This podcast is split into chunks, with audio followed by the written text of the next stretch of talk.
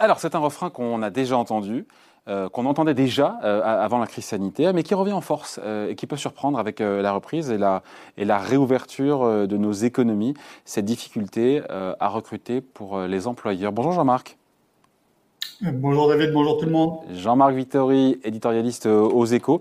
Il y a vraiment aujourd'hui une difficulté, j'ai envie de dire généralisée, au-delà de, de poches sectorielles, de la restauration, l'hôtellerie, et j'en oublie, il y a vraiment une difficulté généralisée à recruter aujourd'hui en France, et pas seulement en France discuter un petit peu avec des, chefs d'entreprise, c'est quelque chose qui revient même extraordinairement souvent dans des secteurs euh, euh, très très différents. Alors il y a une enquête euh, qui a été faite par l'INSEE régulièrement dans l'industrie. Et dans l'industrie, aujourd'hui, il y a un tiers, euh, plus d'un tiers des industriels qui disent on a du mal à, à trouver euh, les, les, compétences dont on a besoin. Euh, alors, avant l'épidémie, c'était à 50%, il s'était tombé à 25% au plus fort de l'épidémie. Donc aujourd'hui, on est déjà à 36%. Donc ça remonte très fort. Et encore une fois, c'est quelque chose qu'on entend vraiment, vraiment euh, dans des, dans des endroits extrêmement différents et très variés. Qu'est-ce qui est lié à la crise et qu'est-ce qui est structurel? Parce que on se dit qu'avec plus de 3 ou 4 millions de chômeurs, enfin de demandeurs d'emploi, il y a quelque chose qui tourne pas rond. C'est ce fameux problème d'appariement, de mismatch entre, entre l'offre et la demande. Mais quand même, ça surprend d'avoir autant de chômeurs et tant de difficultés à recruter.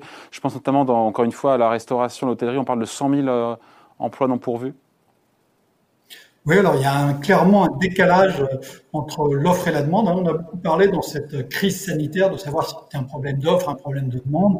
Euh, là, sur le, sur le, le, marché du travail, on a clairement un, un, un problème d'offre qui est euh, inadapté à la demande. Alors ça existait déjà avant, mais la crise a amplifié beaucoup, beaucoup, je, je crois, le phénomène et, et euh, pour euh, à la fois du côté d'ailleurs de, de l'offre et du côté de la demande. Du côté de l'offre, il y a plein de gens qui ont profité de cette période extraordinaire pour, pour remettre en cause des choix. Vous parliez de, de l'hôtellerie et de la restauration. Prenons l'exemple d'un cuisinier. Euh, il a été apprenti à 18 ans. Il, a, il s'est mis dans des rythmes euh, décalés, un peu compliqués à gérer, mais il s'en est pas rendu compte. Il a toujours travaillé comme ça. Et puis il s'est marié, il a eu des enfants, et, puis à 35 ans, il s'arrête de travailler pendant un an. Il découvre la vie de famille, il découvre à quel point tout ce qu'il a vécu pendant des années était quelque chose d'atypique et d'anormal eh bien, il y a un certain nombre de cuisiniers qui n'ont visiblement pas envie de, de revenir en cuisine, et c'est vrai pour beaucoup d'employés. Qui n'acceptent euh, plus les sacrifices, qui n'acceptent plus le rythme et, le, et, les sacrifices de la vie d'avant, de ce travail qu'ils avaient avant? Exactement, exactement. Encore une fois, quand vous avez 18 ou 20 ans, ça vous paraît normal, et puis ça continue de vous paraître normal. Et là, on a une période, une rupture très forte. Il y a aussi euh, un certain nombre de, de, de femmes et d'hommes qui ont découvert que euh, travailler loin de là où on habite, c'était compliqué et qui n'ont pas forcément envie de, revenir travailler là où ils avaient l'habitude de travailler. Dans certaines entreprises, il va y avoir des adaptations, dans d'autres, il, ne va pas y en avoir. Donc, il y a des gens qui vont chercher des emplois ailleurs que là où ils les occupaient euh, précédemment. Et c'est quelque chose qu'on observe pas seulement en France, on observe euh, un peu euh, partout. Donc, cette crise, elle nous a changé en tant que, producteurs, en tant que salariés, dans nos envies, dans, dans, dans notre façon de travailler aussi euh, dans, dans, dans, dans, les lieux où, où euh, nous voulons travailler, ou en tout cas beaucoup de, de, de femmes et d'hommes veulent travailler. Donc ça, c'est du côté euh, de, voilà, de ce côté de ceux qui travaillent. Après, il y a le côté de ceux qui, qui embauchent. On peut dire qu'avec la crise, les entreprises ne cherchent plus tout à fait les mêmes compétences, plus tout à fait les mêmes profils. On voit bien qu'on a une formidable accélération de la numérisation. Ouais. C'est vrai donc pour le, pour le télétravail, mais c'est vrai aussi pour toute une série d'autres activités. Hein, le commerce, a une bascule vers du commerce, vers du commerce en ligne qui ne reviendra sans doute pas euh, à la situation antérieure. On a beaucoup de, de, de, de, façons de consommer qui ont changé dans cette crise. Encore une fois, certains changements sont provisoires, mais d'autres seront définitifs et ils appellent d'autres façons de travailler, d'autres organisations. Pour revenir à l'exemple du, du, restaurant, hein, euh, certains restaurateurs ben, feront peut-être moins de services en salle et plus euh, en livraison. Donc ça veut dire qu'ils auront besoin de, moins de serveurs et plus de, de, livreurs. Sauf que les livreurs, ils ne sont pas employés dans, le, dans, dans, dans, dans, les restaurants, ils sont employés dans d'autres entreprises, hein, on, on, voit bien, comme Deliveroo, Uber Eats, etc. Et donc c'est une recomposition assez profonde du, euh, travail, de, la structure euh, de la population active qui est en cours et qui a été euh, complètement accélérée par ce qui s'est passé depuis maintenant 15 mois. Ça, c'est pour le constat, Jean-Marc. Après, si on s'attache et on s'attelle à parler des solutions, euh, le constat, c'est l'écart, l'écart entre l'offre de travail et la demande de travail qui s'est donc creusé pendant la crise. Mais pour combler cet écart, il faut combler cet écart. On peut pas, il faut donc quoi? Former, adapter nos compétences. C'est pas ce qu'on fait de mieux en France, même si beaucoup de choses ont été euh, accomplies, notamment avec le compte personnel de formation? Ben, c'est sûr que si on a un écart grandissant entre l'offre de travail et la demande de travail, il faut euh, adapter et il faut adapter en formant.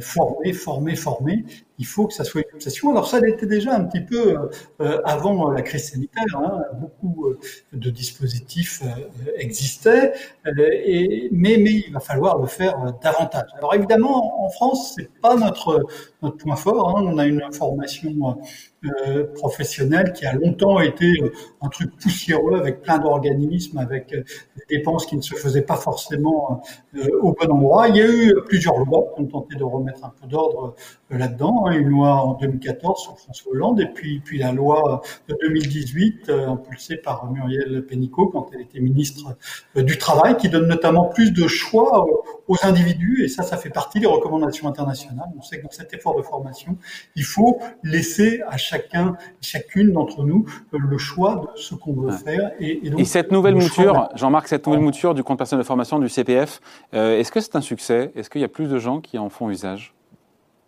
Alors, ben, ça dépend de ce que vous appelez un succès. Si vous demandez à Bercy, ils vont vous dire que c'est pas un succès parce que ça dépend beaucoup plus d'argent que prévu. Ce qui veut dire qu'il y a beaucoup plus de gens que prévu qui recourent euh, à ce compte de, de, de Fion. Euh, le problème ensuite, c'est pourquoi se forment-ils? Alors, il y a beaucoup de formations qui sont pour l'anglais et le permis de conduire. Alors, c'est bien, vous me direz l'anglais. Dans un pays où on chante l'anglais, euh, c'est bien et c'est important. Et, et, on sait bien combien l'absence du permis de conduire est quelque chose de pénalisant pour trouver un emploi, pour euh, euh, aller travailler. Oui, mais je m'attendais pas à ça. De vous à moi, je m'attendais pas à ce type de formation. Hein. vous n'êtes pas seul. Et, et, évidemment, pour préparer la numérisation de la société, ça ne suffit pas tout à fait. Ah et donc, ce n'est qu'un tout petit début par rapport à tout ce qu'il va falloir faire en, en, en termes de formation. Ouais. Est-ce que, quelque part, le gouvernement a manqué une opportunité euh, de former les salariés qui ont été placés en chômage partiel pendant de longs mois pendant la crise? Euh, On sait que ce n'était pas obligatoire en France. D'autres pays l'ont rendu ça, obligatoire. A posteriori, euh, même si c'est encore très chaud, très frais, c'était pas une erreur, non? Le gouvernement a proposé euh, un dispositif hein, très avantageux pour les entreprises puisqu'il prenait en charge l'ensemble des, frais pédagogiques. Mais il y a eu euh, euh, à peine plus de 300 000 salariés qui en ont profité. Alors là, on retombe sur un système qui est, qui est encore un peu poussiéreux. Hein, pour faire de la formation l'an dernier, il fallait faire de la formation en ligne, donc il fallait avoir les équipements, il fallait aussi avoir les pédagogies, il fallait avoir tout un dispositif. Ces dispositifs n'étaient pas toujours présents. Les entreprises ne sont pas forcément sollicitées les salariés ont eu euh, du mal à s'y mettre. Donc oui, clairement, il y a eu un raté là-dessus. Rendre un dispositif obligatoire, ce n'est pas tellement dans la culture française, ça a été fait dans les pays nordiques. On sait bien qu'en termes de politique d'emploi, les pays nordiques sont plus incitatif et beaucoup plus contraignant euh, que, euh, que, que n'est la France. Donc un système obligatoire n'aurait peut-être pas été possible. Mais oui, il y a évidemment eu du temps perdu où euh, un certain nombre de, de, de, salariés bloqués chez eux sans pouvoir travailler ou avec une possibilité de travail très limitée auraient pu en profiter pour se former. c'est un raté, mais encore une fois, c'est une période de l'histoire exceptionnelle. Ça ne veut pas dire qu'on ne peut pas le faire plus tard. Pourquoi est-ce qu'on se forme, Je ne sais pas si c'est une spécificité française. Pourquoi on se forme aussi peu tout au long de la vie professionnelle? Et vous parlez du mot obsession, euh, et on finit là-dessus. Il faut que ça devienne une obsession aujourd'hui de se former tout au long de sa carrière?